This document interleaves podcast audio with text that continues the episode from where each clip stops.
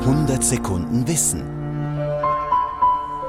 Ja, und was gäbe man darum, auch nur 100 Sekunden lang zu wissen, wie unsere Welt in zwei, drei Monaten aussieht?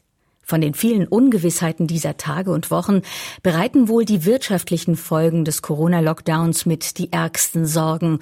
Und Notkredite, sind jedenfalls viele überzeugt, vertreiben die bedrohliche Wolke einer Rezession nicht wirklich vom Wirtschaftshimmel. Manche Ökonomen fordern jetzt sogenanntes Helikoptergeld. Das heißt Geld, das von Regierungen direkt an die Bürgerinnen und Bürger verteilt wird. Hongkong hat's kürzlich getan. Die Regierung Trump plant Ähnliches.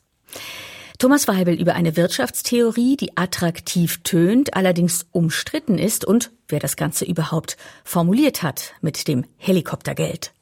Es sind nur zwei Sätze, aber sie klingen ziemlich verlockend. Lassen Sie uns annehmen, eines Tages flöge ein Helikopter über das Land und ließe Geldscheine vom Himmel fallen. Alle wüssten, dies sei einmalig und würde sich nicht wiederholen.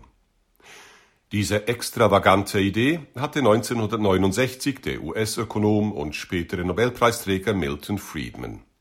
Er dachte darüber nach, was passieren würde, wenn eine Notenbank die Geldmenge auf einen Schlag ausweitet und das Geld nicht an Banken oder Unternehmen ausgibt, sondern direkt an das Volk. Ein Arbeiter etwa, der einen halben Jahresverdienst angespart hat, besäße nun auf einmal ein ganzes Jahreseinkommen. Jetzt könnte er zufrieden auf einen doppelten Kontostand blicken, doch das würde er laut Friedman eben nicht tun, im Gegenteil. Er würde diesen einmaligen Geldsegen gleich wieder ausgeben.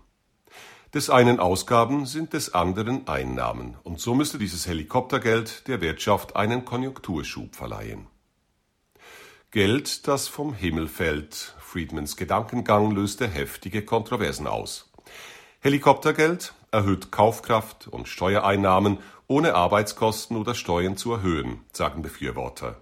Die Gegner argumentieren, Helikoptergeld sei gefährlich und unliberal, weil es die Eigenverantwortung des Einzelnen untergräbt und die Sparer bestraft.